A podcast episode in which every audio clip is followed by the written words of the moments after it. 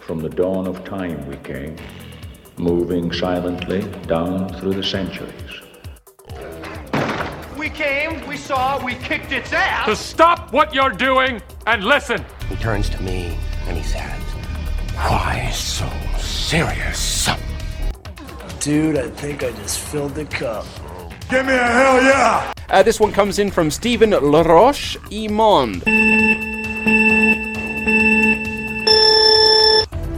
I was thinking more along the lines of on three. One.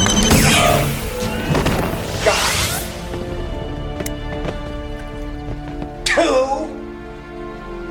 I said on three. Ouais, fait que c'est ça, exactement. Mon chat, euh, c'est ça, il a vomi, vomi la, mangé l'hamster en le décapitant à la cage. Après ça, l'a vomi. En plus, dans la nuit, ça m'a réveillé. Là, mon- mes deux chiens ont sursauté. Je savais trop pas. Je savais pas pourquoi. Là, ils sursautent. Le cri de Là, je pense- du hamster? Ouais, exactement.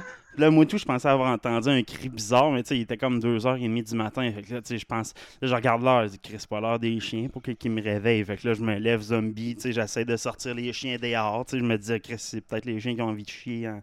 Fait pas en plein milieu de la nuit. Fait que là, je les sors, je vois bien qu'il faut rien. Je les arrange, je vais me recoucher bien mollo. Fait que je m'en rendors. Le lendemain matin, euh, on entend le chat vomir en bas. Correct, là. euh, ramasse ça, puis elle me parle de ça. Ah, c'est bizarre, il y avait un peu de sang liquide, puis du poil comme dans son vomi. Là, dans ma tête, j'étais comme Ah, tabarnak, le chat tué le hamster. Là, là, dans le fond, là, c'était comme samedi matin. Une affaire de même, je sais pas trop, vendredi pendant la pédagogique. Moi. Là, là, vendredi, là, on voit ça. j'ai- Oh, Chris, Zach l'a pas vu tout. Je J'ai tout ramassé ça.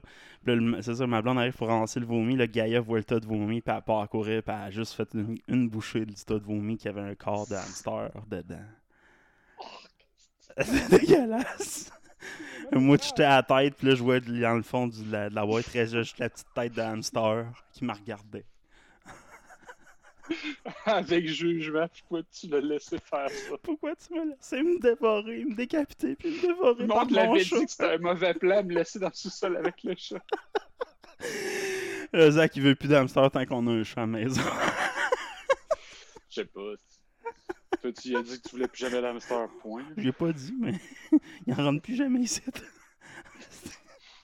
God. Moi, il faut viser vers un autre petit bébé chat quand mon chat va mourir.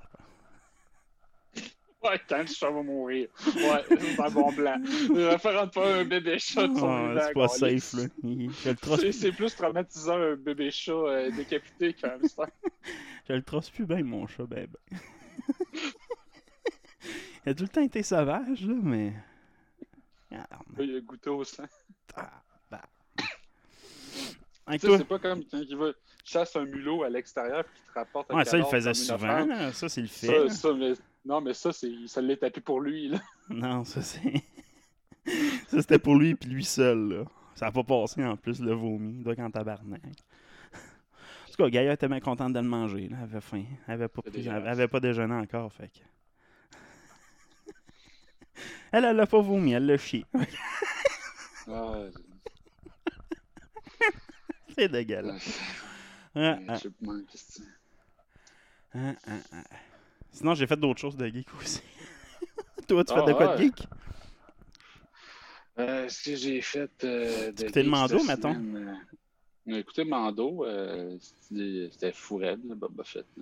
Ouais, c'est Boba Fett qui joue le mando, là. Puis, euh, c'est un redemption, là, dans le fond. Vraiment, de, de- c'est ça que le monde voulait, voir Boba Fett dans la suite de Star Wars. Fait qu'ils le font là-dedans. Fait que, euh, une bonne track, une bonne trame narrative, là. Fait que. Ah, c'est juste parfait. Mm, mm, j'aime vraiment ça. J'ai euh, commencé, euh, genre, c'était la fête euh, euh, ma plus vieille, là. Puis j'ai offert Nintendo Lab, là, 5 ans après tout le monde. C'est cool en crise. Ok, ouais. Les boîtes de carton, ça? Les boîtes de carton, hein, ils ont commencé à canne à pêche hier. Ok.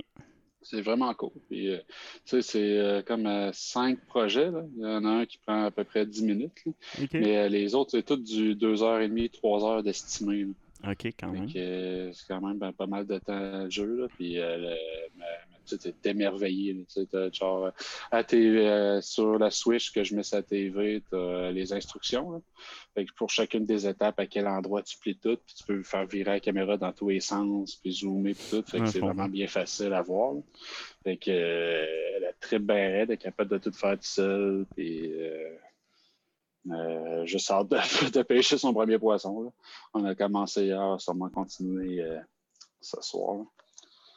Euh, J'ai trouvé ça vraiment bien fait. là. Euh, je pense que ça a été. euh, ils ont fait quatre itérations de ça, je pense, au final, euh, quatre boîtes différentes. euh, je pense que c'est mort un peu comme euh, ce Guitar Hero est mort. là. Ça a fait un ouais. buzz un temps, puis euh, personne qui est là-dedans. Mais moi, euh, j'embarque dans le buzz après tout le monde comme d'habitude. Puis j'ai bien du plaisir. En parlant de ça, moi j'ai essayé un jeu qui fait longtemps qui est, euh, qui, est- qui est- qui est sorti, Jump Force. Je sais pas si tu connais Jump Force, ce jeu de, de combat de plein de mangas, plein de personnages de manga, là, mettons euh, Shangoku, euh, Fly, euh, One Punch Man. C'est comme un mix, comme un Marvel vs Capcom, mais du monde de ma- des mangas japonais. Là.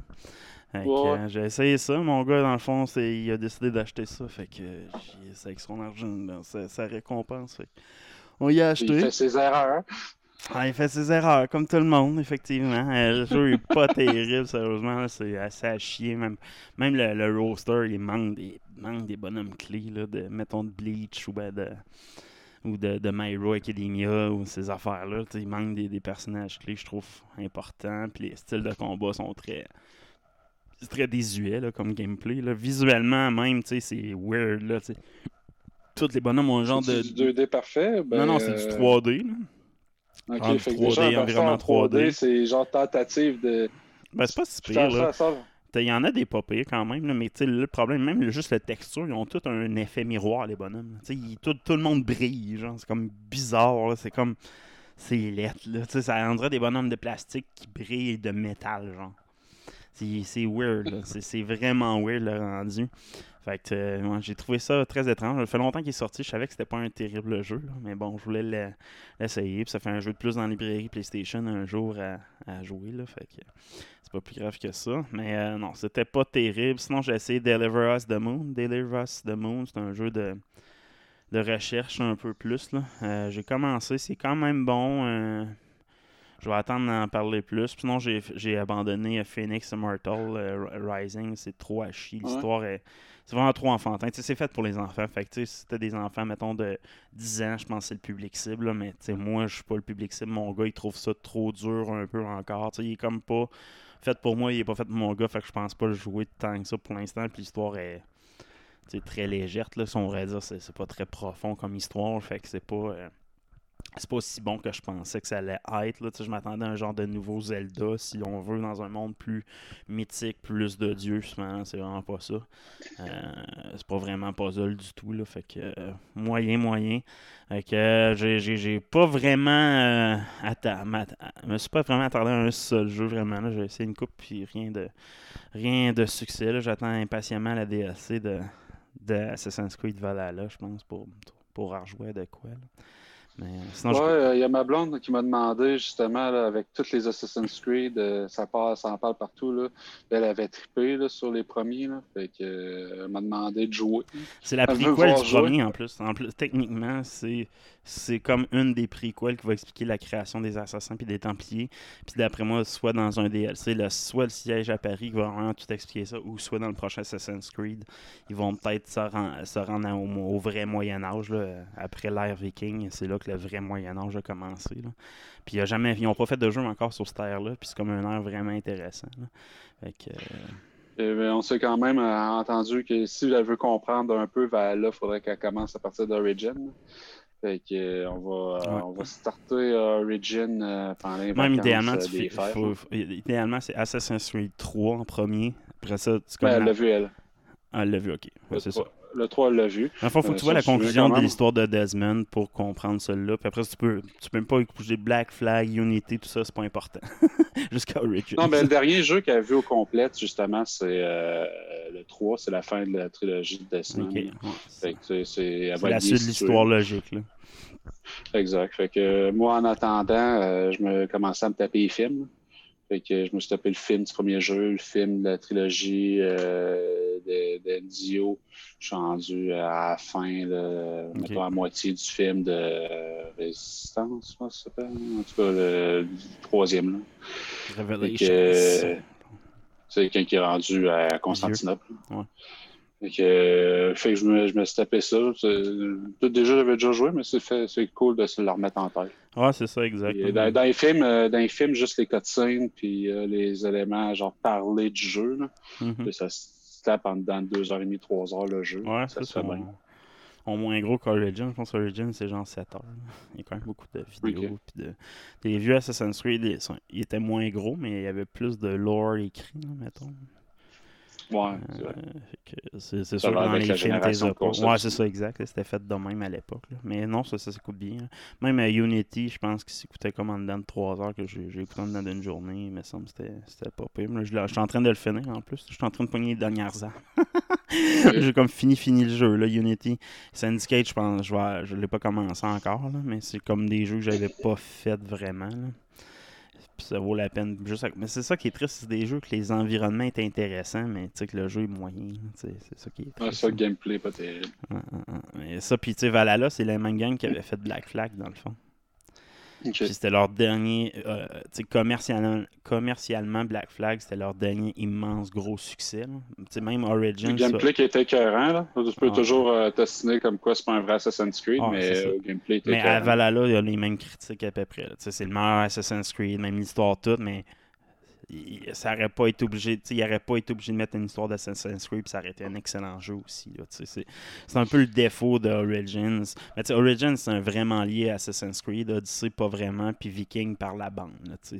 Mais c'est tout le side story qui est lié à l'origine des assassins puis des Templiers qui est qui est comme un lore vraiment intéressant, mais l'histoire principale du jeu, c'est pas tant ça, c'est plus l'histoire des, des Vikings puis des issues du passé, là, dans le fond. Fait que, euh, mais c'est vraiment intéressant. C'est le meilleur jeu ever. Là, Là, en plus, j'ai pogné le, tout les. les- Meilleur jeu ever! Meilleur que Red de- non, Dead de- non 2. je, parle, je parle d'Assassin's Creed. Le meilleur, Assassin's Creed, pour moi, c'est lui. Puis je le mets égal à Assassin's Creed 2, là, mettons. Je- il est peut-être pas le meilleur de toute la série parce qu'il dépasse pas Assassin's Creed 2, mais il est pas moins bon qu'Assassin's Creed 2, là, pour moi. Il est égal au niveau de l'histoire. Enzio, c'était un pic dans l'histoire, c'était hot. Mais l'histoire de, de Avior est vraiment intéressante. C'est sûr, l'histoire de Layla est de la marde en tabarnak. Ben, pas, pas de la marde, mais c'est juste pas temps important. Mais l'histoire de Avior, puis de Odin, puis de. c'est juste malade. là. Moi, il, devrait ça. Puis oubliez-moi la limite. Fais-moi juste des légendes de guerriers qui parlent, là, tu. Puis oui, qui, parlent de l'époque, puis qui font des, des liens qu'Assassin's Creed. Mais même moi, pas de temps moderne, tant qu'à faire. Là, ça aurait été quasiment meilleur, d'après moi. Mais en même temps, le, Avior, est malade, malade, malade. Je, vais peut-être écouter la série Viking à cause de ça. Je suis en train de me dire que je l'avais pas fini au complet. J'avais comme écouté quatre premières saisons, j'avais abandonné. Puis là, c'est comme la final cette année. Fait que je vais peut-être même me retaper euh, toute les, la saison complète juste pour rentrer dans la mythologie viking puis tout ça. Surtout qu'avec mon arbre géologique que j'ai construit, euh, j'ai réussi à remonter jusqu'à un viking super important qui est Rollo aussi. Fait que tu ça commence à être juste incroyable mon. Meilleur là. petit-fils de Thor. Mais check, je vais te montrer ça. Je sais pas si je peux. Pas tard, là, parce que dans le fond, euh, Rollo, on le sait pas tant. là. Rollo, on sait qu'il a, aidé ou qu'il a côtoyé Ragnar Lothbrok. Euh, même que dans la série, on peut le voir, c'est comme son genre de demi-frère ou euh, ces choses-là. là. Fait que, euh, c'était intéressant de, de voir si t'es si c'était lié à lui. Fait que j'ai commencé à faire mes recherches. Fait que, l'arbre généalogique, je sais pas si tu le vois présentement. Ouais.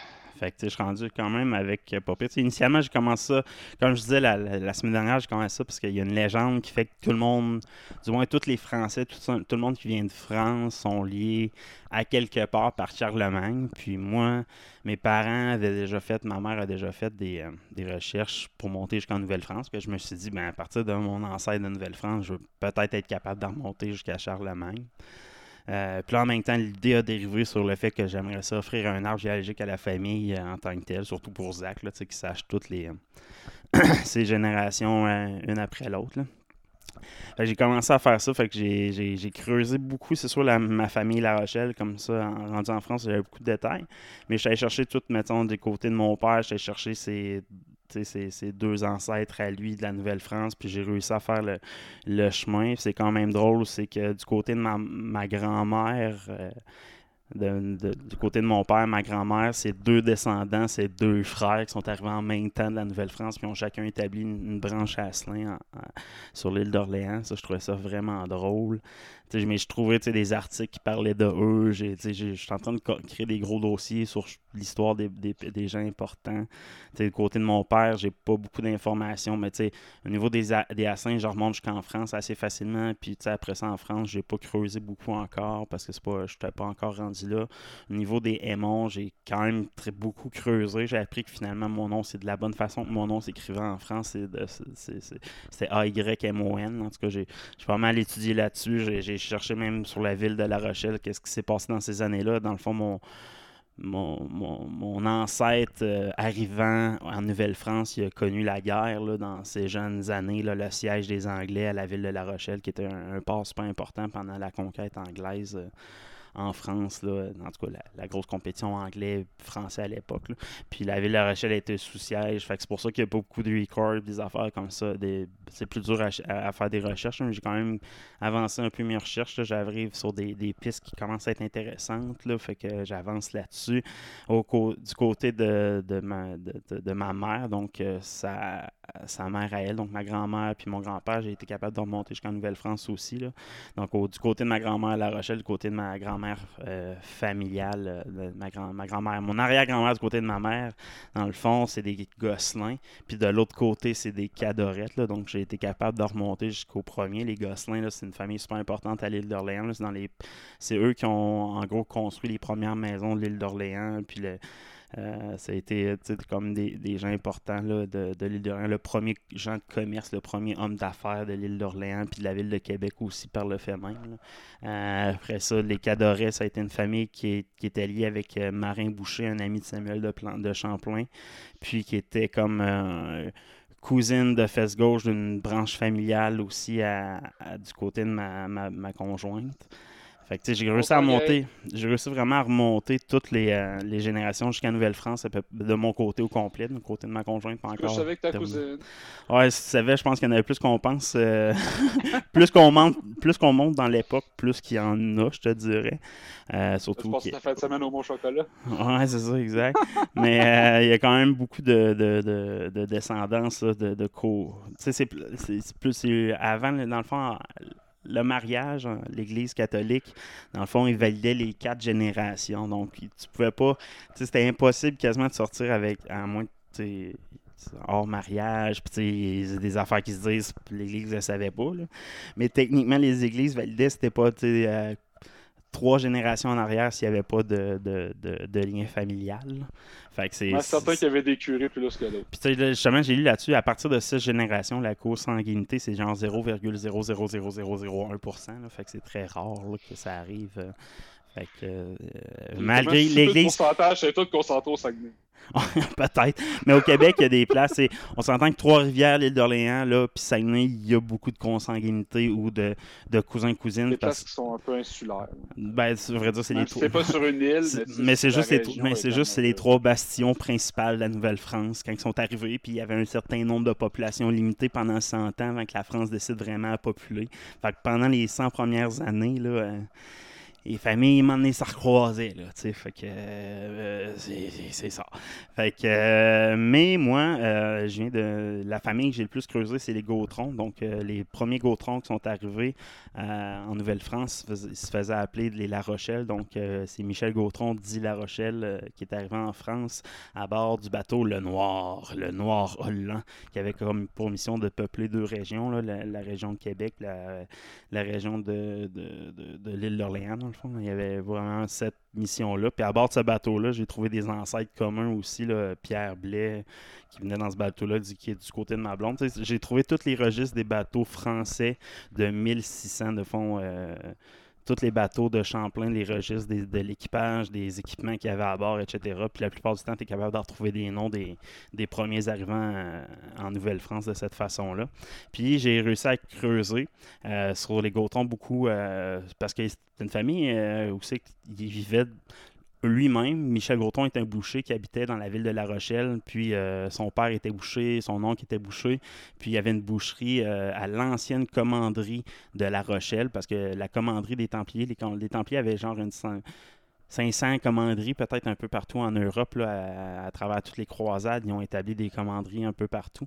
Puis une des commanderies qui avait été abandonnée par les Templiers euh, à, l'époque a quand même resté intacte ou presque. là. Il y a eu des rénovations euh, pas mal, mais jusqu'en 1600.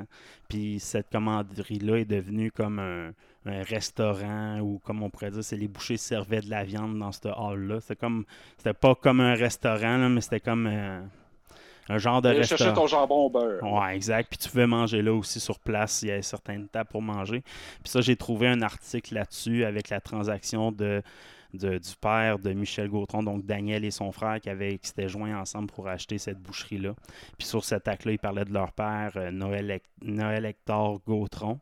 Puis en lisant un peu, euh, des- en faisant une coupe de recherche, j'ai trouvé que Noël Hector Gautron vient d'un seigneur, la seigneurie de Plaintel, euh, par la première femme de ce seigneur-là. Puis ce seigneur-là, Jacques Gautron, euh, qui était un vicomte de Plaintel. Un vicomte, c'est quelqu'un qui, à l'époque, euh, gérait les rues. C'est pas tant des seigneurs comme des administrateurs de rue rendus à cette époque-là, mais il avait quand même gardé le titre de seigneur quand même. Euh, donc lui, c'est lui qui s'occupait de la Plaintel. C'est dans le fond, avant d'être des rues, tout ça, c'était des palissades. Donc c'est comme une, une base militaire dans ce coin-là. Ben, c'est lui qui C'est le gars de la voirie d'une base militaire, finalement. Ben, tout tous les seigneurs de cette époque-là, c'était ça. Euh, donc, lui, il y a eu une première femme qui a, euh, qui a eu Noël, puis Noël est devenu ma, ma branche euh, La Rochelle. C'est partir de- c'est à partir de Noël que les Gautrons se faisaient appeler La Rochelle. C'est que ses enfants sont partis à la ville de La Rochelle, Noël, puis à partir de là, le monde dit que toi, tu es un La Rochelle pour différencier les différentes familles Gautron qu'il y avait à cette époque-là. Donc, la deuxième famille Gautron est de, cette époque-là est devenue les de Robin, donc euh, dans cette région-là de, de la France. Pour les différencier, par contre, à l'époque, c'était Gautron dit de La Rochelle, puis l'autre, c'était Gautron dit de Robin. Donc, c'est un peu de même qu'on différenciait les familles euh, vraiment de plein tel. Euh, comme ça, j'ai remonté un peu comme ça par le fun. J'ai fait des recherches sur Jacques Gautron juste à temps de tomber sur un livre des seigneuries qui la descendance des Gautrons, donc euh, l'évolution du blason et parents, filles de chacun. Donc, euh, je trouvais ça intéressant parce qu'il parlait de Marguerite dans, ce livre-là. Il parlait de Claudine, puis beaucoup des, des Robins. Donc, c'est un livre qui a été fait en 1600 par la famille des Robins qui expliquait leur lien familial avec les Gautrons, puis sont allés remonter jusqu'aux Gautrons. Puis les Gautrons ont été un blason super important avant Jacques. donc, c'est des familles, tous des familles importantes, toutes des familles de seigneurs à partir de là, parce que c'était souvent de seigneur en seigneur, de comté en comté qui se mariaient. C'était un peu facile, un peu plus facile à partir de cette époque-là quand tu trouves un seigneur de remonter dans l'époque. Donc, moi, Jacques Gautron, pour moi, ça a été comme le pierre angulaire de, toutes mes découvertes. Donc, lui, il vient d'un fils qui s'appelle, euh, son, père s'appelle Olivier Gautron. Puis lui, ça a été comme la fusion entre la famille Vis de Loup La famille Vis de Loup, c'est la famille qui, m'a amené, si on fait la montée, à deux personnages importants de mon histoire. Donc, un certain Guillaume Vis de Loup, premièrement, qui est un chevalier croisé de la septième croisade, que j'ai même retrouvé un livre qui parle de lui puis ses, compagnons, comment, comment ils ont créé cette compagnie-là, puis qui ont participé à la septième croisade. Il y a vraiment une histoire vraiment intéressante sur lui qui remonte même à la conquête. Dans le fond, ses, parents ou ses arrière-grands-parents auraient participé à la conquête avec euh, Guillaume le, Conquérant. Donc, de là, sa famille, sa nobilité vient. Euh, J'ai pas totalement creusé encore cette branche-là. Pourquoi? Parce que la, la petite, euh, son fils a eu la chance de se marier à une certaine Aliette du Parc qui, elle, est euh, héritière. Sud de place du parc. Euh, Puis, on sait que ça vaut cher, cette famille. Ouais, c'est là, c'est pas pour rien, c'est le carré bleu à Monopoly là, euh, à Monopoly, vaut cher pourquoi? Parce que c'est une héritière légitime car- carolingien, donc li- euh, euh, héritière de Charlemagne qui est le premier empereur, euh, ben, dans le fond l'empereur dédié de l'em- l'empire de l'Ouest franc. Donc de la légende euh, proviendrait le, le fils de Jésus là, qui aurait été protégé puis emmené par Marie-Madeleine en France, sur les côtes de France.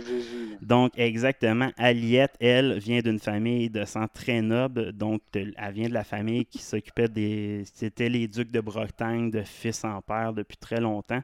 Donc, Alain Dupère qui a créé sa propre branche. Alain Dufour, euh, Alain Dufour, Alain d'Avgour était un des fils d'un des rois de, un des rois de, Bretagne, donc duc, duc de Bretagne, Conan de Penthièvre. Euh, puis lui vient de Henri. Henri, c'est lui qui a subi la rébellion de, de Guillaume le Conquérant. Il y a même des frasques euh, euh, en, en France qui existent sur cette conquête-là. On peut voir le nom de Conan. Peut-être que la résolution n'est pas terrible sur mon, mon mur. là. Ah, Mais j'ai la vraie image, donc euh, on peut voir la guerre avec Guillaume qui est décrit, qui a attaqué. Dans le fond, lui, c'est un cousin éloigné de Guillaume là, par la- à un certain moment. Mais cette famille-là, pourquoi elle était importante? C'est parce que c'est une famille qui vient de Geoffroy de Bretagne. C'est le premier roi de Bretagne officiellement. là. Puis lui, c'est euh, c'est l'enfant de Conan de Bretagne, un grand guerrier là, super reconnu. Lui aussi a participé à des grandes guerres. Puis il s'est marié à un, Anjou. Puis les Anjous, eux, viennent directement du roi d'Italie et euh, finalement du roi des Francs Charlemagne en 747.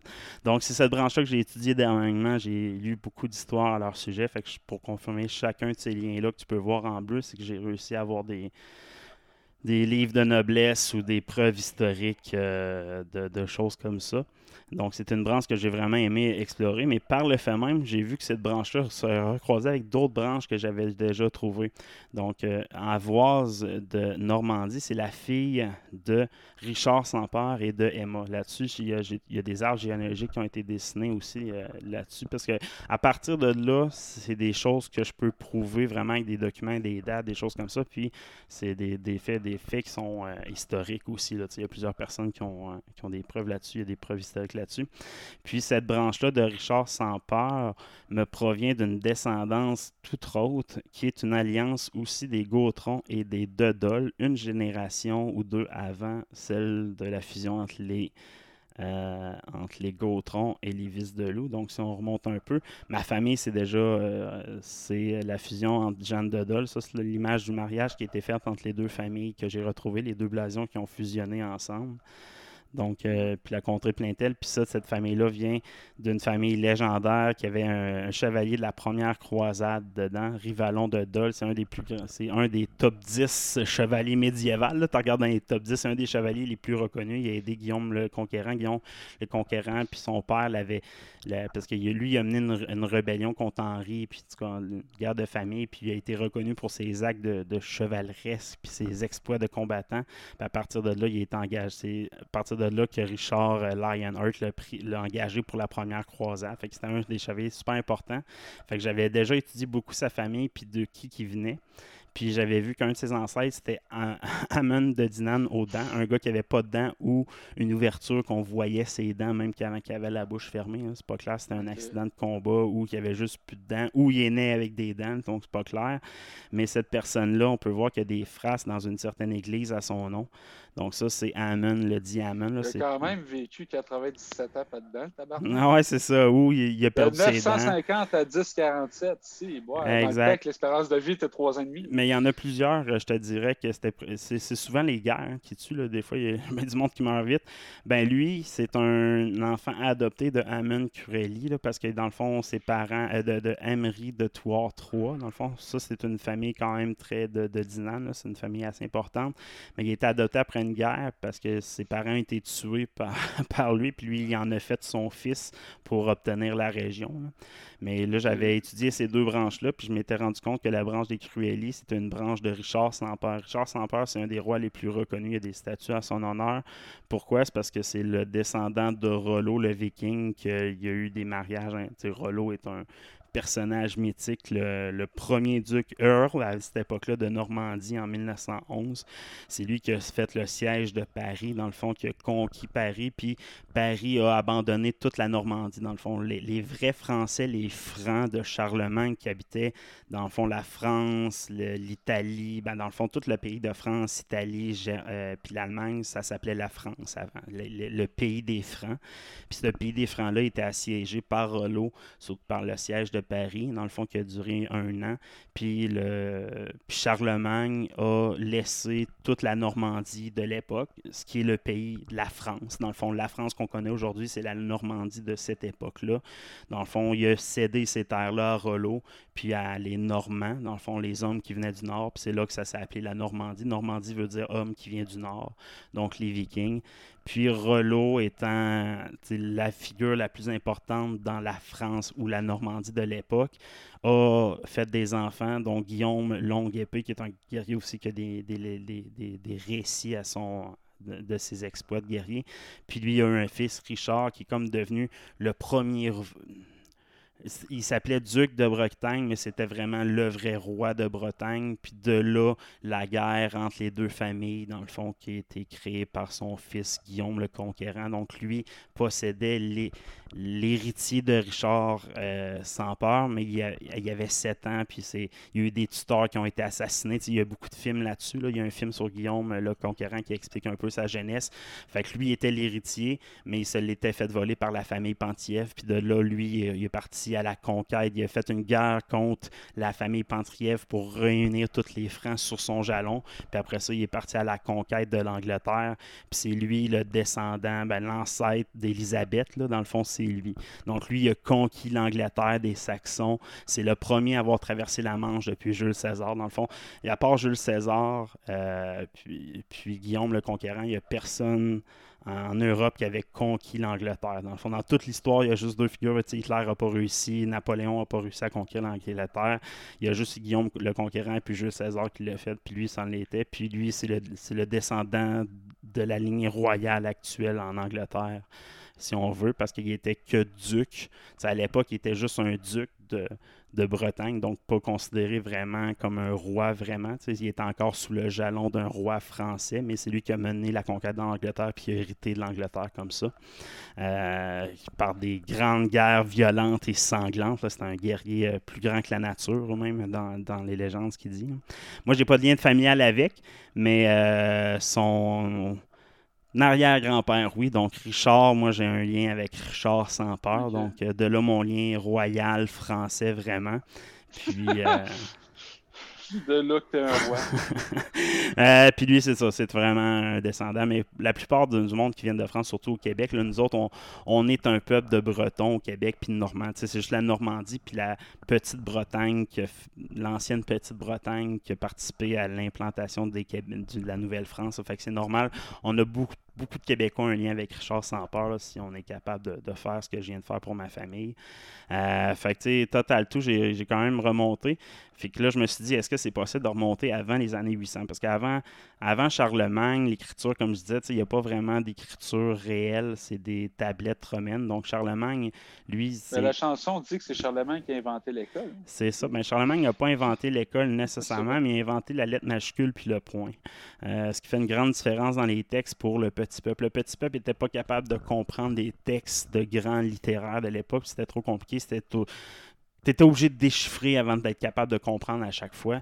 Ben ça, c'était les Romains, c'était fait de même. Lui, lui vient de la Gallica, euh, Gallica Belgica, donc la Belgique d'aujourd'hui, c'était une province de Rome, puis lui vient de là. Puis eux, c'est eux qui ont inventé dans cette région-là les lettres majuscules puis les points, puis c'est lui qui a popularisé ça. C'est pas lui qui l'a inventé, évidemment, là, parce que lui, il était probablement analphabet aussi, comme tout le monde de cette époque-là. Mais c'est eux qui ont inventé ça, puis à partir de là, il y a quand même des livres d'histoire, des livres de noblesse, des, il y a quand même des records qui existent, qui sont compréhensibles avant les années 700, c'est très difficile. C'est plus des récits qui ont été écrits comme au début de l'écriture qui parlaient des ancêtres. ou des, des c'est des découvertes archéologiques qui permettent de, faire ça, puis tu fais la référence entre les mythes et les légendes. Donc, moi, j'ai quand même fait une recherche, j'ai quand même trouvé certaines preuves de, de toute ma, ma lignée, euh, donc la lignée que je te parlais des Pentiev, donc qui est une lignée euh, qui vient de la région de, de Vannes, en France. Donc, euh, eux... Il y a un ancêtre qui s'appelle Lolita. Ah, j'en ai plein des ancêtres qui s'appellent Bizarre, rendus là si on remonte dans cette lignée-là, avant même euh, l'invasion euh, de Charlemagne, donc euh, avant que tous les Francs soient réunis sur une seule bannière, l'armorique était comme divisé entre des Saxons qui venaient de l'Angleterre. Les Saxons, il y avait la petite Bretagne. Dans le fond, ça appartient à la Grande-Bretagne. Ben, cette partie-là, c'est comme la pointe juste à côté de l'Armorique. Donc, c'est le, nom de la région à cette époque-là. C'est le même ça s'appelait avant que les Francs rentrent dedans. Il y a quand même des preuves que je suis capable de montrer jusqu'à la région de Browerk. C'est le premier roi connu de cette région-là. J'aurais des liens quand même assez clairs avec eux. Euh, J'ai pas tout confirmé de ces unions-là pour l'instant. Euh, c'est très difficile à partir d'ici. Ici, j'ai fait une note. il y a une grande gamme. Même lui est probablement pas son fils, mais il s'est déclaré fils de. Euh, c'est à partir d'ici que j'ai de la misère à monter, mais si je suis capable de dénouer ça, il y a pas mal de preuves par après qui peuvent me confirmer euh, juste ma, descendance jusqu'en 500 après Jésus-Christ. Euh, aussi qu'il y aurait une alliance entre des gens très importants. Donc, premièrement, Connor Monor, qui était le roi de Poché, donc le roi de la Petite-Bretagne, mais qui est né en Angleterre, dans, dans la partie saxonne de l'Angleterre de l'époque donc London, euh, cette partie-là de l'Angleterre qui est plus connue aujourd'hui. Donc lui est un roi qui a envahi, qui, a fini sa vie en Petite-Bretagne, puis il aurait eu un fils qui est devenu le premier duc euh, de Poché, dans le fond, la petite ville qu'il y a là. Puis lui, c'était un roi sanguinaire. Il, est reconnu pour avoir conquis des, villages juste pour avoir euh, eu une femme en tant que tel. Il y a un village qui est en... Il avait trouvé une fille super belle, puis il a anéanti tout le monde du village pour l'avoir, pour être sûr qu'elle soit pas le choix d'être avec lui. Euh, puis c'est de là vient euh, le méchant de Tristan Iseux, le, le, mythe de Tristan Iseux, cette histoire-là. Euh, le méchant, l'antagoniste, lui qui vole Iseux, dans le fond, la nuit. Donc, le poème de Tristan, c'est que Tristan a Iseux le jour, puis que euh, voyons, je Marche qui s'appelle aurait euh, Iseux la nuit. Donc ça, c'est basé sur, le, sur une attaque particulièrement d'un village qui serait fait, qui aurait été faite la nuit pour voler la dame de, de Poché. Puis c'est comme ça que son nom, sa réputation aurait été fait. Puis euh, c'est ça. Donc il n'a pas une réputation super bonne, mais lui a eu des enfants dans cette région-là. fait que j'aurais eu des liens avec les Saxons de cette façon-là. Puis de l'autre côté, à Broek, dans le fond, euh, à l'époque. Euh, était une petite campagne, dans le fond, euh, abandonnée par les Romains. Les Romains, à leur chute, contrairement à bien des empires, ils n'ont pas resté sur place. La plupart des citoyens romains sont, ont, été rapatriés vers Rome, dans le fond, vers la grande capitale, vers l'ouest aussi en Allemagne, parce que le, pape était situé en, Allemagne à cette époque-là. Euh, justement, un pape qui léguera une descendance qui mènera une pape femme un jour qu'on a oublié. Je, je, vais peut-être parler de ce sujet-là un moment donné, si je lis un peu. Mais euh, dans cette région-là, c'est une région abandonnée, puis il restait juste des tribus. Mais il y avait une tribu qui était plus forte que les autres, qui était, euh, les, qui était euh, dirigée par Warhawk Brouek. Puis lui, il prétend venir de Saint-Amathéeux. Saint-Mathéeux, c'est lui qui établit la genre de cathédrale, la première église catholique de cette région-là. C'est comme la plus grosse euh, église de cette époque-là.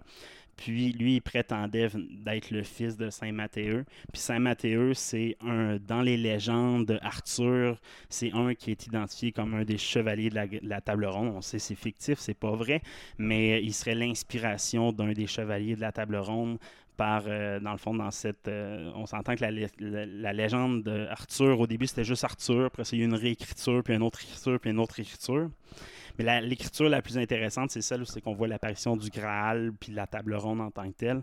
Mais dans cette réécriture-là qui a été faite en 1400 fait que c'est probablement pas la vraie histoire, ben c'est Sam Mathéeux qui est le, personnage inspiré de, du chevalier, je m'en souviens plus trop quoi. Mais c'est un des chevaliers dans l'histoire qui il, est comme ensorcelé par une sorcière, puis il n'a pas le choix de s'en aller dans une autre région très lointaine de l'Angleterre. Fait que ça serait comme la Petite-Bretagne. Puis entre la Petite-Bretagne et la Grande-Bretagne, il y a une île qui s'appelle l'île d'Aval, qui serait l'Avalon, dans le fond, dans l'histoire. C'est inspiré de, de, là. Fait que ça serait, ça concordait son voyage avec les années, avec son son départ de l'Angleterre même dans l'histoire. Fait que c'est un peu le personnage historique qui se lié avec ça. Dans l'histoire, c'est vraiment le premier confesseur dans les églises. Lui, il a créé une église pour accepter les confessions du monde.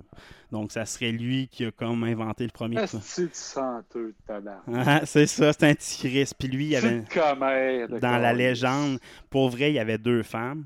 Euh, les deux femmes. C'est les femmes qui ont demandé de partir ça. Une de ces femmes, c'est la nièce d'Arthur dans le fond, dans la légende. Puis la femme qui l'a fait migrer en Petite-Bretagne, c'est dans la légende, c'est une sorcière. Ben, ce serait Alièvre dans son nom. Donc, euh, donc, à partir de là, j'ai été capable de chercher lui et Saint-Mathéeux. On sait qu'il vient de la, région celtique. Donc, c'est pas un anglais saxon. Donc, c'est vraiment l'ancienne, c'est la partie est, les, celtiques, dans le fond, qui, se, font confronter aux saxons. Mais les saxons, avant d'être envahis par les vikings dans les années 800, ben, ils dominaient, c'était les plus forts guerriers. Puis, ils ont carrément envahi euh, les pays de Galles. Wales, c'est les pays de Galles qui sont tant connus dans nos légendes et mythes, mais à la même époque, il y avait une invasion saxon qui a envahi les pays de Galles, qui a apporté une migration, une incroyable migration des Celtes vers la Petite-Bretagne à côté de l'Armorique en France. Donc, en, 450 qui coïnciderait avec euh, l'arrivée de Saint Mathéeux en Petite-Bretagne, puis aussi la légende. Pourquoi Arthur Pourquoi ça existe Arthur? C'est parce qu'il y a eu des rois, il y a eu une migration après une guerre. Souvent, les légendes sont créées après une guerre qui a envahi une région, puis il y a du monde qui part, puis ils disent ah, Moi, quand, quand j'étais là, là c'était lui le meilleur des guerriers, puis il était meilleur que tout le monde. Mais c'est un peu de même que la légende d'Arthur a été créée. C'est du monde qui venait de, des pays de Galles, puis il y avait un roi, puis on dit ah, on est meilleur dans mon pays, on est plus hot. C'est un peu ça qui est arrivé, comment la légende d'Arthur s'est créée. Donc au début, Arthur, c'était pas un roi vraiment avec une armée, c'était un gars qui avait tué 900 personnes en une seule charge, là, comme ça serait possible. Donc ça, c'est l'origine d'Arthur. Puis c'est euh, le peuple le peuple qui a immigré en Broec qui a amené cette légende-là de Arthur qui était un seul guerrier puis ça a été transformé dans l'histoire, puis réutilisé pour valider plusieurs dynasties. Donc en 1300, Otto de Penthièvre, donc Otto de Penthièvre, si on revient, qui était le fils de Geoffroy qui s'est fait euh, détruire et envahir, donc euh, lui a tout perdu. Ben lui avait essayé d'utiliser la légende d'Arthur pour euh, ce, dans le fond, lui, c'est de lui vient toute, toute la légende qu'on connaît du Saint Graal. Donc, euh, c'est pourquoi euh, lui, il savait très bien qu'il venait pas de cette lignée-là officiellement paternelle. Donc, il vient d'un enfant de Charlemagne, mais pas du côté paternel. Puis, il a voulu réécrire l'histoire pour, mettre Conan comme, un, comme la lignée officielle et non sa femme. Donc, il voulait enlever comme le titre à Guillaume le Conquérant et Robert le Magnifique. Donc, c'est un peu comme ça que l'histoire d'Arthur euh, s'est réécrite vraiment dans les années, les années euh, du Moyen Âge. Mais euh, puis ben, là-dedans, à ce temps-là, c'est quand même complexe. Il fallait écrire une histoire au complet, puis des légendes. Puis cette histoire-là n'a jamais sorti de sa famille en passant.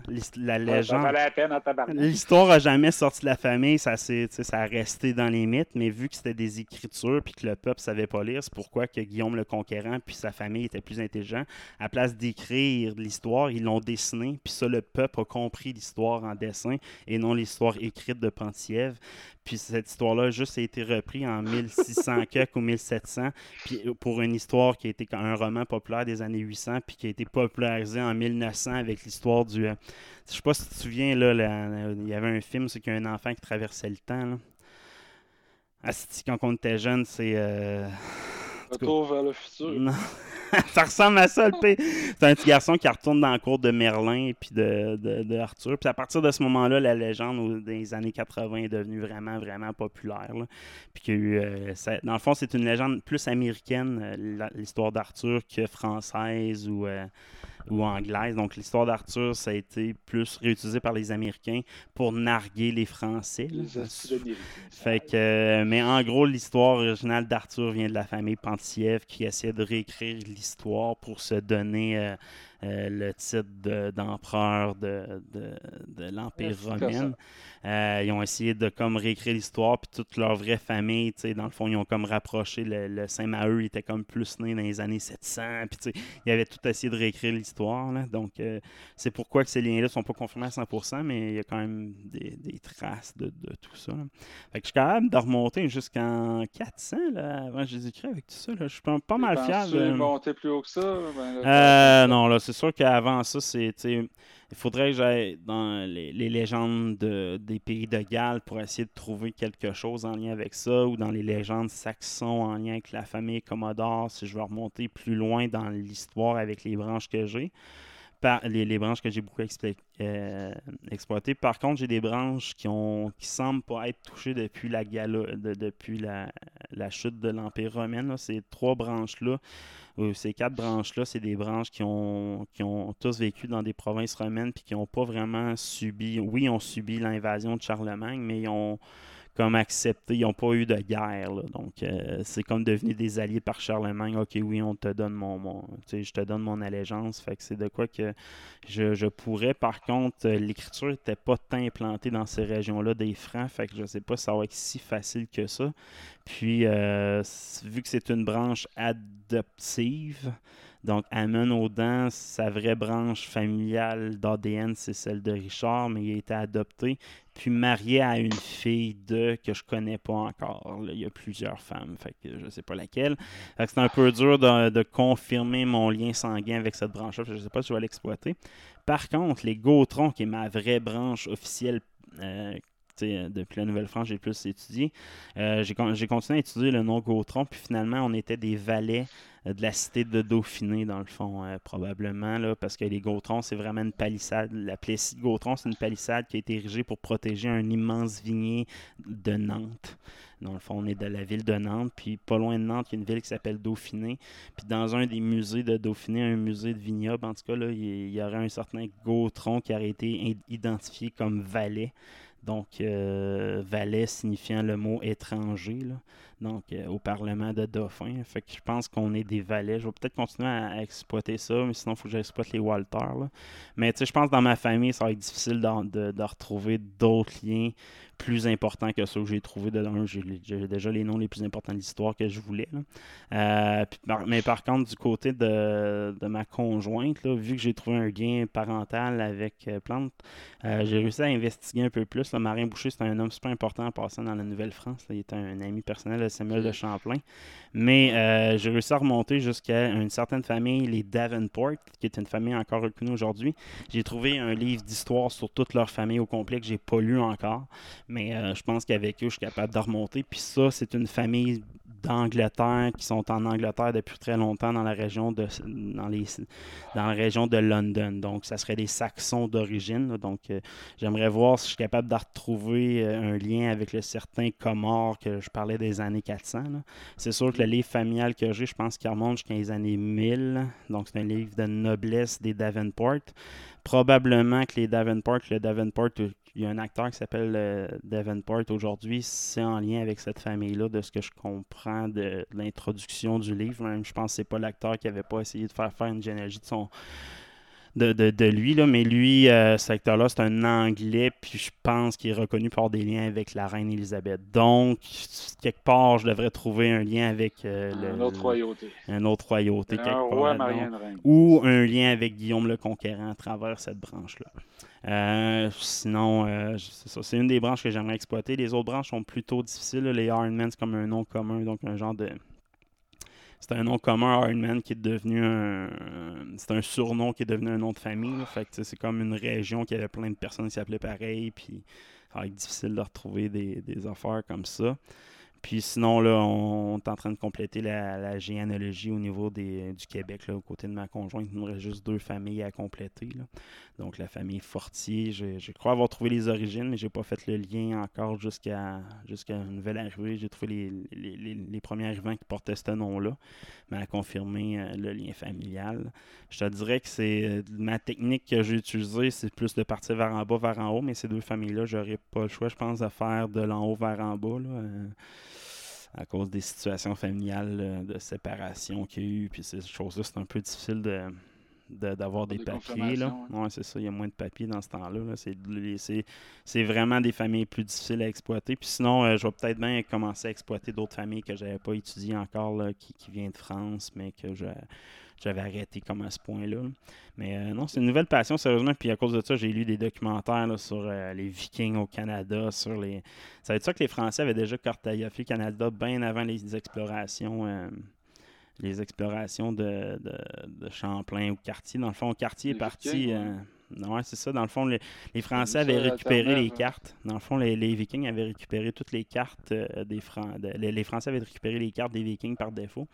Puis les Vikings avaient cartographié, le- avaient cartographié Terre-Neuve, dans le fond, Ouais, euh, puis le- ça. Vinland, etc. connu, pense, hein. mais les Français, dans le fond, ils pensaient vraiment que c'était au nord, puis ils pensaient pas que c'était la bonne direction.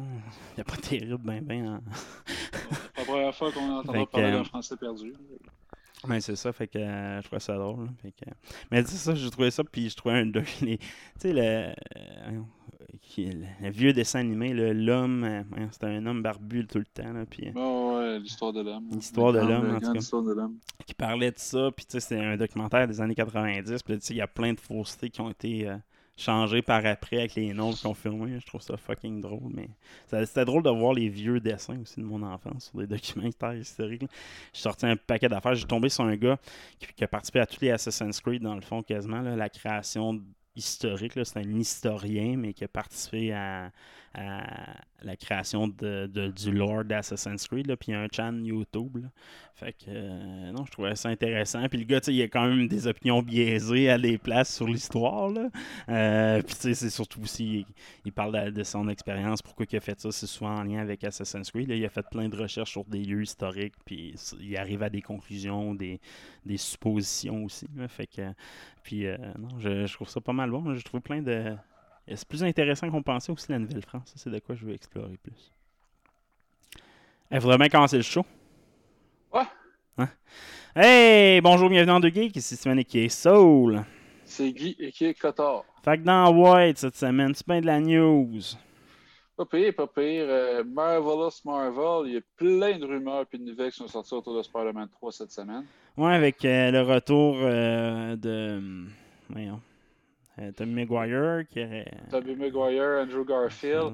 Euh, il y a eu, euh, en fond, euh, un, tweet sur le Sony Channel euh, euh, latino-américain officiel, aussi qui disait, euh, qui demandait c'est quoi votre euh, Spider-Man préféré, euh, dans quel univers. Euh, vous n'avez pas besoin de choisir parce que dans Marvel Multiverse, tout peut arriver. Il dit euh, dans le Spider-Man 3, il est très possible que vous pouvez voir les trois Peter Parker sauver la mort ensemble. Puis ça, euh, c'était comme une vidéo, puis ça a été, euh, ça a été retiré par Sony de façon officielle. Mais c'est quand même un channel officiel là, Mhm. en, langue, en langue latine. Puis euh, avec ça, ça y ramènerait aussi euh, Mary Jane de Tobey Maguire. Ouais. Fait que l'actrice euh, serait confirmée aussi. Moi, je trouve ça intéressant, là, mais. euh, Faut qu'ils fassent de quoi de, de- de bien tisselé pour pas scraper euh, l'univers du MCU. Je pense que c'est important de. Eh, je sais pas comment ils vont réussir Ben. à faire de Et là, il quoi. ramène Dr. Octopus. Il ramène Ouais. Alfred Molina, qui jouait Dr. Octopus dans Spider-Man 2 euh, de Tobey Maguire. Ça, il aurait été signé pour jouer dans Spider-Man 3. Alors que son personnage dans l'univers de Tobey Maguire, il est mort, mais là, peut-être qu'ils vont l'utiliser dans l'univers Hmm. de Tom Holland. Puis Mort, on le sait pas, il est mort. Justement, c'est peut-être lui qui a créé une brèche temporelle, avec son nucléaire à la fin, puis ça, ça rend... On sait pas s'il est mort, il a peut-être traversé un univers. Peut-être. Ensuite, euh, Charlie Cox, le gars qui jouait euh, Daredevil dans la série sur euh, Netflix, il aurait signé pour reprendre son rôle de Daredevil dans Spider-Man 3. Ben, c'est sûr qu'ils font un Daredevil, c'est un Spider-Man.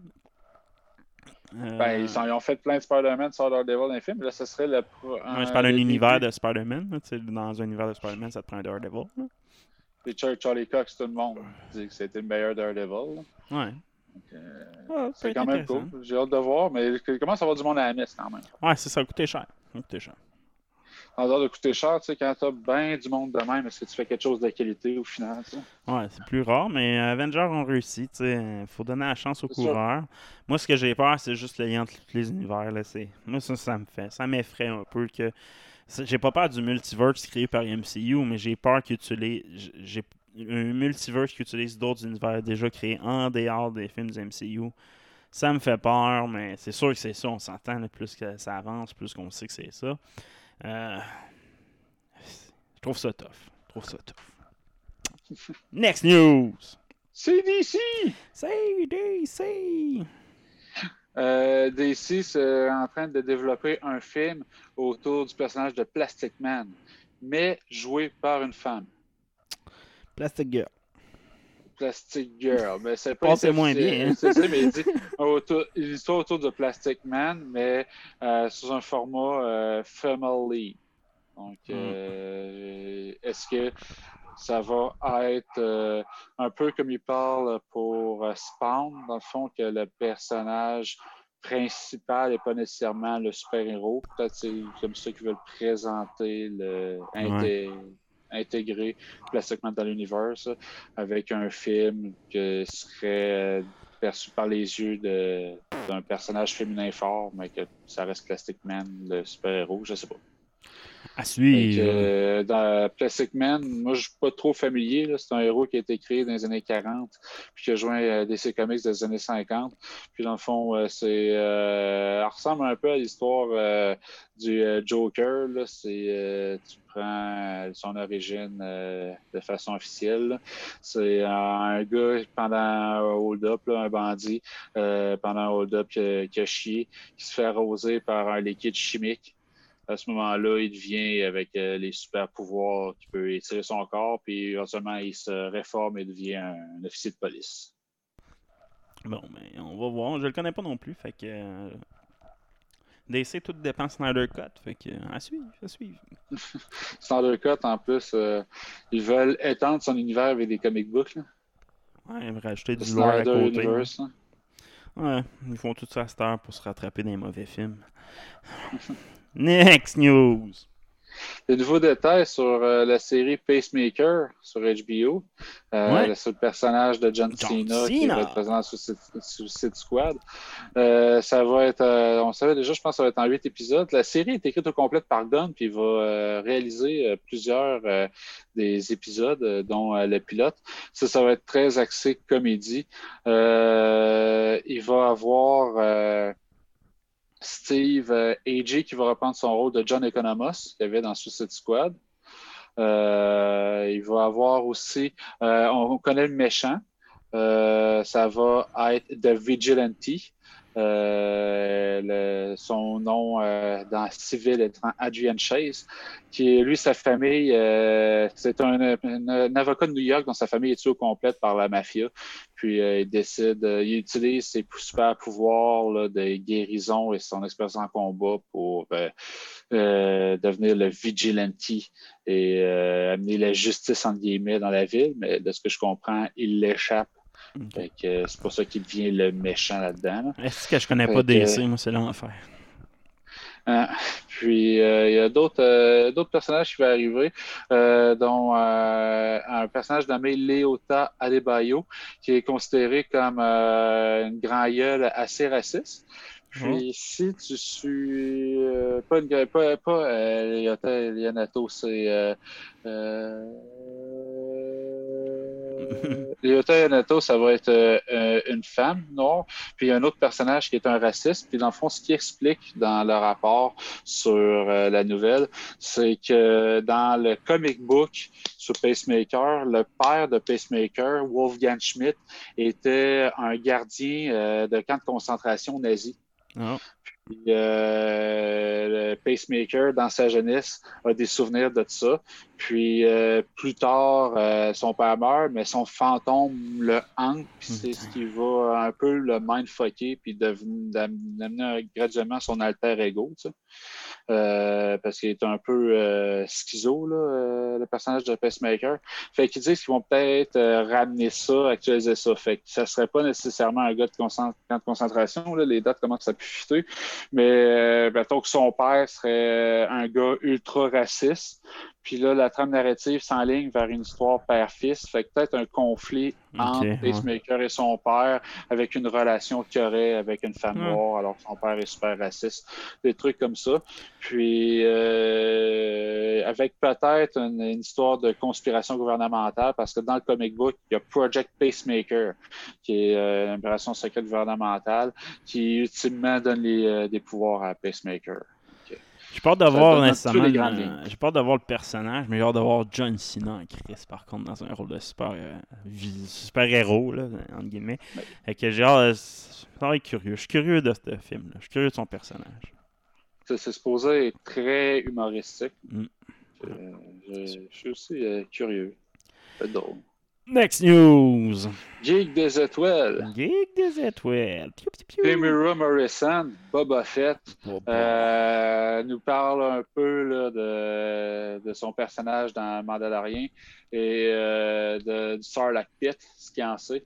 En fait, pas grand-chose. Lui, il dit qu'il sait absolument rien de, du Sarlacc Pit. Il sait aucune idée comment il est sorti de là. Il dit, euh, vous savez, euh, il y a plus de chances que des grands fans de Star Wars aient des meilleures hypothèses que moi. Euh, Effectivement. et euh, je sais pas trop, je sais pas trop. Là, je, connais, je connais un peu l'histoire, là, mais il y a des longs bouts pas clairs pour moi. Mais là, tu sais, son armure en sais, c'est sûr que. Il est plus résistant, mettons. Luke, s'il aurait tombé là-dedans, probablement qu'il serait mort quasiment sur le coup. Mais lui, son armure en Beskar fait qu'il est plus résisté. Il peut pas se faire euh, mettre de l'acide facilement. Juste sorti, il a juste survécu. Puis, à un moment donné, il a perdu son armure d'une façon X où il a été récupéré par quelqu'un pensant qu'il était mort. Il a pris son armure puis il a laissé pour mort là. Un peu ça qu'il raconte. Un peu dans l'histoire de le dernier épisode. Il a ramassé, quand elle s'appelle. euh, en l'autre mercenaire que Mando cherchait au début, ben, tu. Dans le fond, elle a été laissée pour morte, puis c'est Boba Fett qui l'a repéré, puis pour ça, tu sais, il dit, tu sais, je l'ai pris à cause qu'elle a été laissée pour morte comme moi, tu sais. Fait que po- potentiellement, son armure, il l'a pu depuis qu'il il savait pas était où depuis très longtemps, puis c'est c'est Mando qui l'a retrouvé. Moi, c'est avec ça l'histoire. mais- En ce tout cas, qu'il tu- demandait aussi s'il y avait d'autres projets pour lui dans l'univers de Star Wars, là, parce qu'il y avait des rumeurs d'un spin-off pour lui. Puis il dit on va juste attendre puis voir. Euh, Je suis même pas sûr euh, si je vais revenir. là. Je pense que ça va dépendre bien gros comment la saison va se passer. Mais c'est sûr qu'il a signé des non-disclosures. C'est pour, exact. euh, là. Ouais, il peut pas dire rien euh, là-dessus. Là. Mais ça a trop, ça a trop fait ses fort son retour là, Mm. sur les internets. là. Ça a brisé l'internet le dernier épisode de Mandalorian. Ouais, juste. euh, je pense depuis le premier épisode de la deuxième saison, ils sont tous excellents, mais je pense que c'était le deuxième meilleur épisode depuis le premier. Là. Et euh, pour euh, Grogu, euh, il dit qu'il a bien hâte de, de jouer avec Baby Yoda. Il dit que la seule affaire qu'il fait avec, c'est l'utiliser euh, comme appât de pas super belle façon. Fait il a hâte d'avoir une autre occasion de créer des petits, euh, un Ouais. petit bonding session avec. Avec qui tu penses qu'il a communiqué? Ça doit Sûrement Obi-Wan, je peux pas croire. hein. Je sais pas. Hein. Ou C'est- Luke. c'est- soit Obi-Wan ou Luke, un des deux. Parce que c'était pas, c'était pas un. C'était pas un ami, c'était pas un allié, c'était un ennemi d'affaires, parce qu'il était payé pour être un ennemi de Luke puis d'Obi-Wan. Mais sais, c'est. Et l'autre affaire, je pense que Baby Yoda va devenir méchant. Lui, c'est crissement pas clair, hein, Baby Yoda. Elle veut là, pas l'entraîner. Puis, tu sais, il faut qu'on se mette dans la tête que une- c'est juste une race, là. ça- Ça fait pas lui Ouais. un Yoda en soi, là. Fait que, il a ses craintes, ses, ses envies, ses forces, ses faiblesses, puis euh, tout le monde le voulait vraiment vertueux. Ah, puis il y a une raison pour laquelle là, il, a, il a plus les œufs dans sa bouche. Là, c'est pas il protégé d'une race qui est en train de mourir. Non, non, il avait faim. Il avait faim. Il, il encore lissé que la race est en train de crever. Il Ouais. avait faim, puis ils sont bons les œufs. Fait que, tu sais, c'est pas. euh, ça reste un enfant Mm. qui peut virer euh, dans du beau côté de la ligne comme du mauvais, comme n'importe quel enfant. Il a son avenir entre les mains. Next news. Streaming War. The streaming war. Fait que des détails sur euh, le revival de Dexter. Ouais, ouais, ouais, j'ai vu ça passer. Ouais. Fait que ça va se passer dix ans plus tard. Mhm. Ça va, pense pas, ça va chercher à expliquer pas en toute la fin euh, de, la, de la- la précédente série. Il va se ramasser euh, quelque part euh, dans le nord-est américain, euh, dans un petit village qui est géré par un vieux trucker qui a fait fortune dans le monde du camionnage, puis est un peu le, gestionnaire de la ville avec son, cash, puis qui utilise son cash pour cacher les, mauvais coups, les dégâts que fait son fils. Là. Fait sûrement des meurtres que l'autre père paye pour cacher. Puis que Dexter va être inclus dans toute cette histoire-là. Ah, ben, c'est c'est- ça son histoire, dans le fond. yes.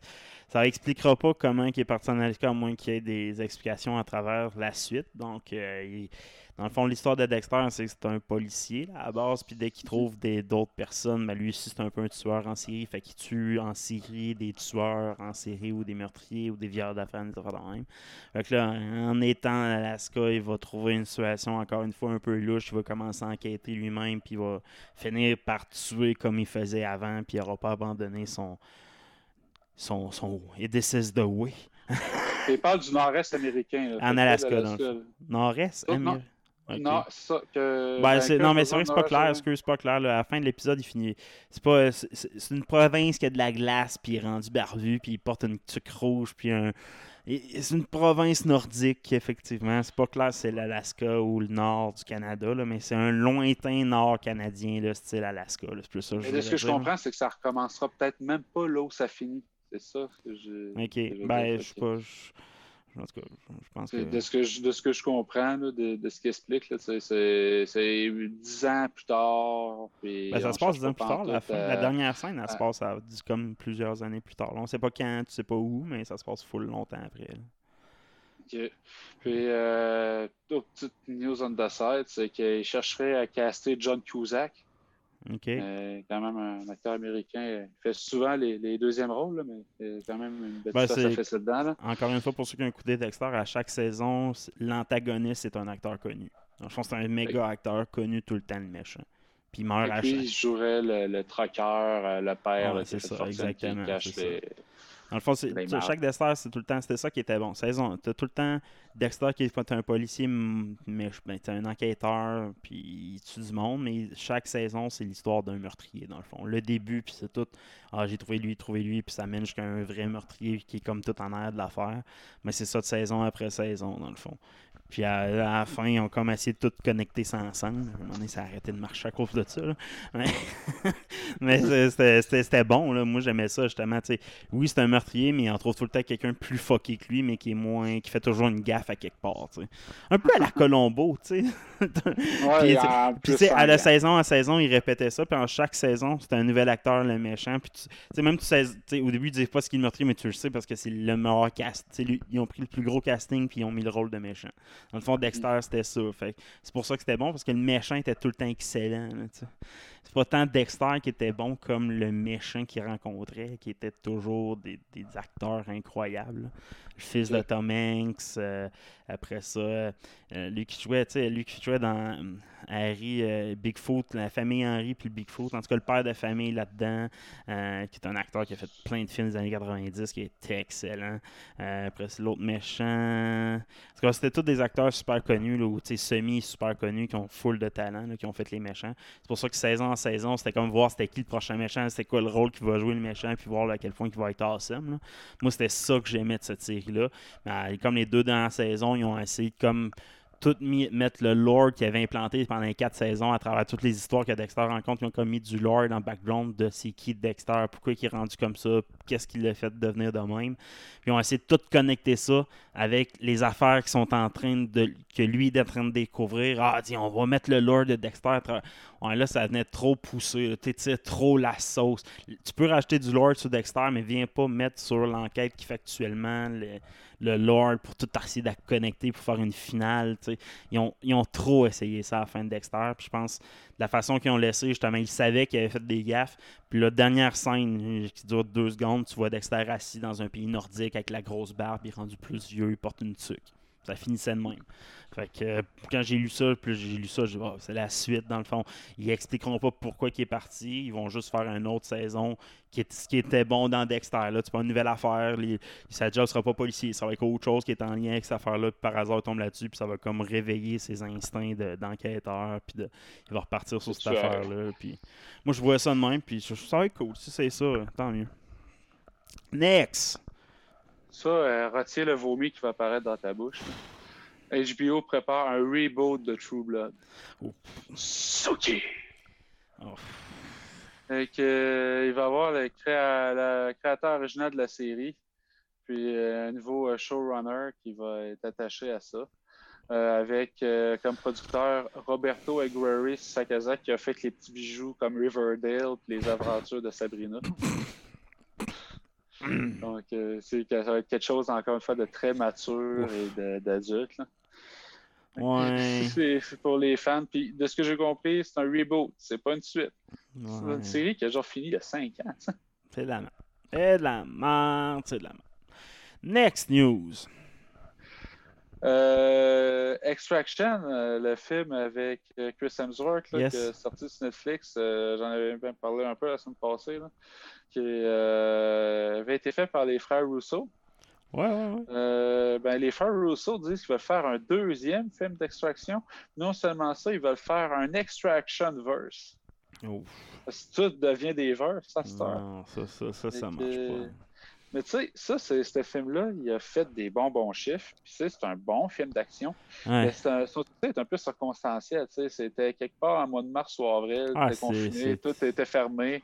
Tu sais, ça a fait Comme des bons chiffres. Mais prochaine, là, là. en faire un verse, esti, Ah non, c'est quelque ça. chose qui peut vivre ou mourir. Tu sais, t'en fais un 2 au pire si tu le tiens absolument, là, mais tu sais, tout virait en verse. En plus, c'est un film qui n'a pas de suite vraiment nécessaire. En plus, il meurt à la fin, Gaulis. C'est un film qui n'a pas besoin de suite, là, tu sais.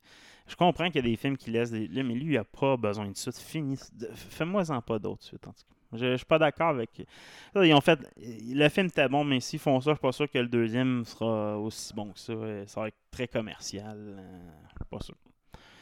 Next news. Les caves. Les caves. Oh, ben, tabarnak. Il y en a une bande de caves après-midi qui nous ont fait faire une alerte à 2h30. Tabarnak. Ah, c'est cette bande de Euh, caves. euh, là, je vais parler de caves en Chine. Oh, les caves en Chine. Sais, Monster Hunter, le film avec Mia Jovovich. Yes. de sortie en Chine, puis on s'entend le marché asiatique, là, il est assez vital pour ce film-là. Là. C'est Ouais. du gros cash à aller faire là-bas. Là.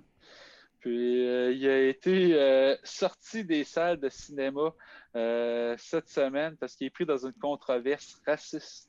Bon, qu'est-ce qu'ils ont fait? Il y, a, il y a un personnage dans le film qui est joué par un acteur, rappeur américain d'origine chinoise, Jin Han Yong, MC. Jin.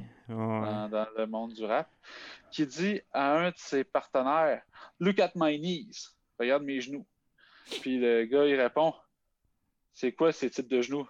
What are those knees Puis là, il répond Des Chinese.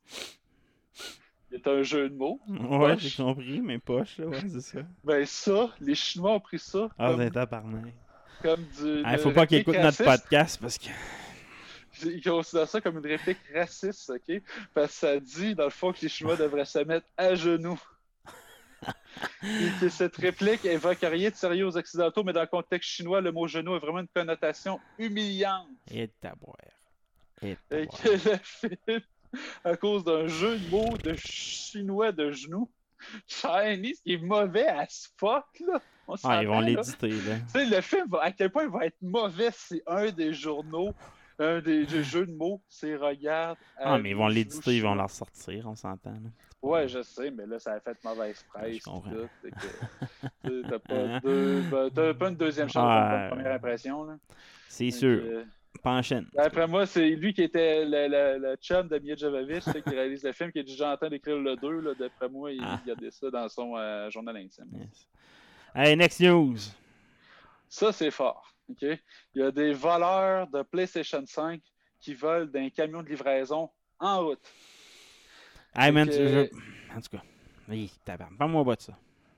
Et que non seulement il y a du monde qui ne réussit pas à commander leur PS5, il y a du monde qui ont réussi à commander leur PS5, qui n'auront pas leur PS5, parce qu'il y a du monde qui sont des gangs de voleurs qui spotent des Pas camions de livraison sur l'autoroute. OK? Ça, ça s'est passé au Royaume-Uni.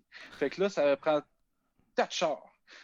T'as un char à gauche. À la Rapid, euh, and, Rapid and Furious style. Ouais, direct ça. Il y a un, puis t'as des, vi- des vidéos là, d'hélicoptères de ça. Fait que t'as- un véhicule qui se met en avant du camion pour le forcer à ralentir à 80 km/h. Un char à gauche, un char à droite pour qu'il puisse pas euh, bouger. T'as un char qui arrive en arrière. T'as un gars qui sort du char puis qui monte sur le capot, qui va couper le cadenas de la porte, ouvre la porte, ramasse les boîtes, colle ça dans le, dans, dans le box de l'autre char, puis tout le monde dé- décalisse. Ouais, il mérite quand même. là. ouais, là, c'est, rendu là, ouais. le dire. Ah, c'est correct, là. Fait que ça, ça s'appelle cette technique de, de braquage du rollover. Ah, ouais. Ah, c'est ça. C'est Fast and Furious style. euh, Ouais, c'est correct. Euh, Prochain coup, vont-tu dévaliser une banque avec un charger, puis. euh, Une capable, je pense. euh. Ben, c'est parce que je trouve ça, tu sais. Et euh, des PS5, là, euh, mille- mettons, tu vas leur vendre 1000 pièces la boîte. Avec un vol de même, tu ramasses quoi, 50 boîtes? T'es chanceux, tu sais.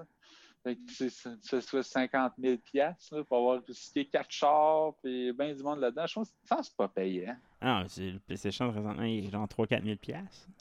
3 4 000 pièces! En marché noir, ouais, sur eBay, là, c'est- t'as pas checké? 3 4 000! Mais non, j'ai pas checké. 3 4 000! Moi, je checkais, j'ai- j'en ai vu un 1000, genre, c'est pas si pire, mais le pièce, je regarde, là, c'est juste bid actif, ok? Je regarde les derniers bids, je suis comme, ils sont débiles, là. Mais tu sais, il y a du monde qui font des soldes à 1200, j'en ai vu, là, 1003, là, il vaut ça, présentement. Il vaut pas ça. Non, non, je sais, là, je sais, je sais, je sais, je sais. Mais au marché noir, mettons, tu sais. Qu'est-ce que le monde est. Ouais, on est rendu là. Surtout en confinement, je pense que le prix, euh, c'est ça. Parlant de fou, Yes! scientagisme. Ouais. Il y a un an, l'ancien chef, le gars, il était à la tête du programme spatial israélien. OK? Haim Hashid. Bon, il a pris un peu de l'âge, là, il était à peu près 80. là. Mais lui, il dit que l'humanité a fait un deal avec les extraterrestres. OK? Pour cacher leur existence. Ah, Parce que l'humanité n'est pas prête. Les reptiliens, et voilà. Ce qu'il dit dans un, dans un article du New York Post, les extraterrestres nous ont demandé de ne pas annoncer qu'ils sont là, parce que l'humanité n'est pas encore prête. Mais il a annoncé ça à qui? Euh, la presse, euh, à la presse hébreuse, euh, Idiot Haronat, puis ça, ça a été repris par le New York Post. Non, mais lui, il s'est fait dire ça par qui? À qui que les extraterrestres ont parlé? Ah, je, je m'en viens, je m'en viens. Euh, tu sais, le gars, il a 87 ans, fait que le, Ah, il le journal il hébreu, le, journal hébreu avait quand même l'hypothèse qu'il est fou, mais ils vont avec ça. Il dit que, puis que tout ça, ça fait chier à cause de l'implication de, de Donald Trump et de sa diplomatie interplanétaire. Trump était sur le point de révéler l'existence des extraterrestres. Ah, ouais, Mais ouais, les ex- Mais les extraterrestres dans la Fédération galactique ont dit attendez, laissez le peuple se calmer d'abord. Hachette, il a quand même été à la tête du euh, programme spatial israélien de 81 à 2010. Ah, ouais, Ça veut rien dire. Fait juste 10 ans qu'il est là. Ils ne veulent mais- pas partir une hystérie massive. Ils veulent juste qu'on soit euh, sain et compréhensif quand on va l'apprendre. Le fond, le COVID, c'est peut-être eux. On le sait pas. Il y a une entente entre le gouvernement américain et les extraterrestres. Ils ont signé un contrat Ça se peut. avec nous, c'est qu'ils peuvent faire leurs T'sais- expérimentations chez nous. Ça, ça se peut. Tu sais, moi, ma meilleure série, c'est Stargate. Puis, tu sais, c'est- ça. C'est- Hein? Le gouvernement n'en parle pas au peuple. Ça. Fait que les autres, ils disent, dans le fond, leur présence sur Terre, c'est pour la même raison que nous, c'est de faire des expériences pour essayer de y comprendre le fabric of the universe, c'est la base, la pierre fondamentale de l'univers. Puis une des, des, des bases de coopération serait sur Mars actuellement. Ah, très plausible. Puis, Très, euh, très, Mars, très plausible. Ouais, puis Mars achète des proclame que les Américains sont déjà là, sur Mars. là. Ah, Ok, ok, fait que Musk, il. Musk, il va, il s'est fait devancer. Ouais, quand il va arriver là, il va faire Fuck, man, il y a déjà quelqu'un fait qui a pris ma place au cinépark. Barnac! Je sais, je vais parquer ma mon vaisseau. Ah, fait que c'est pas Musk le reptilien, parce que sinon il voudrait pas aller sur Mars. Tu sais, dans le fond, il serait, il serait déjà sur Mars.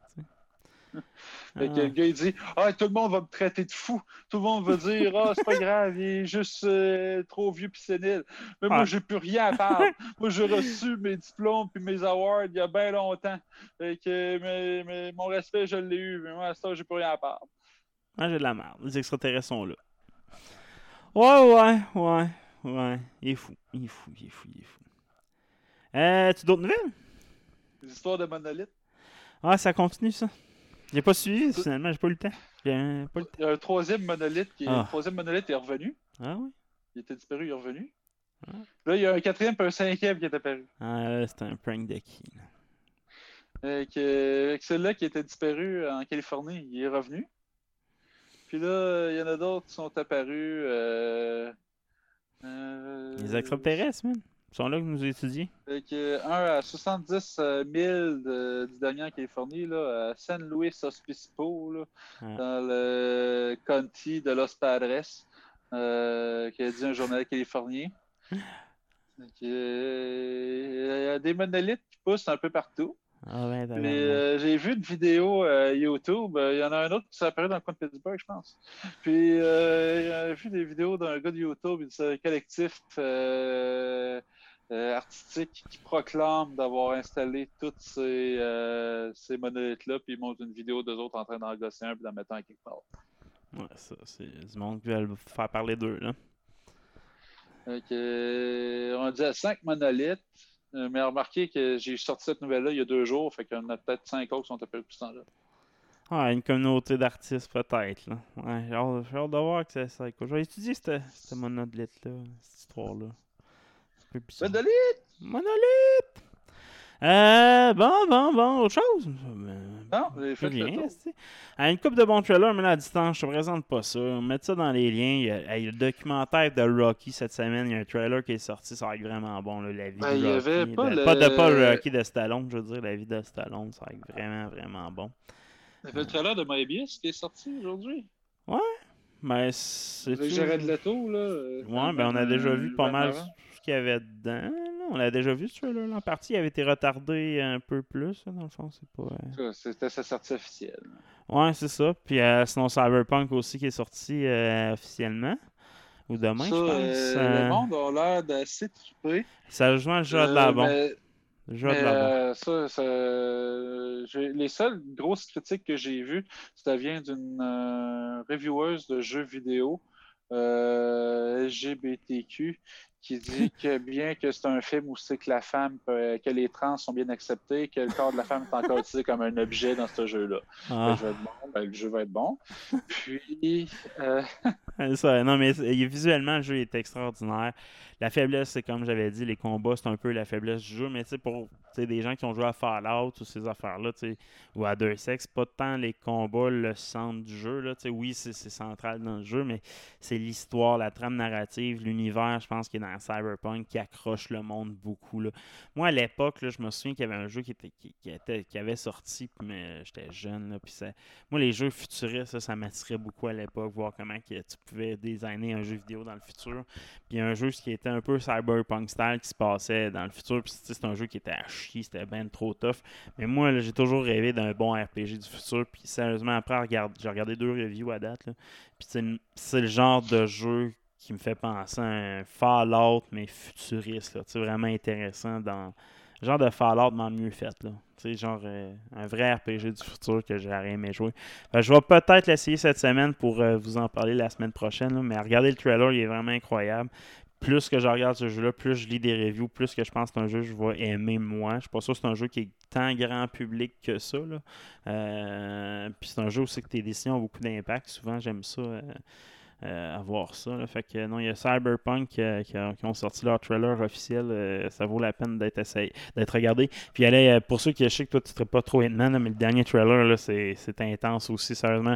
C'est un jeu, l'humour est noir un peu, là, mais euh, non, ça va être vraiment bon aussi. euh, je pense que je vais attendre de jouer sur une nouvelle génération, là, celui-là.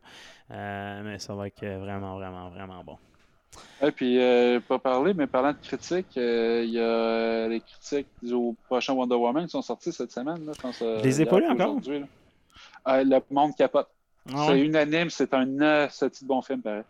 Ah, C'est surprenant, ça, là, je- mais ça paraît que c'est vraiment bon.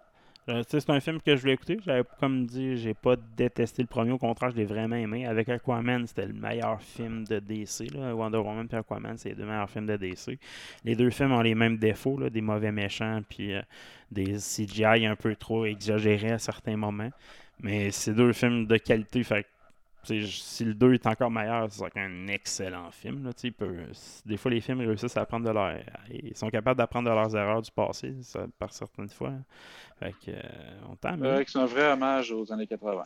Good! Hey, fait qu'on vous laisse là-dessus. Ciao, bye! Ciao!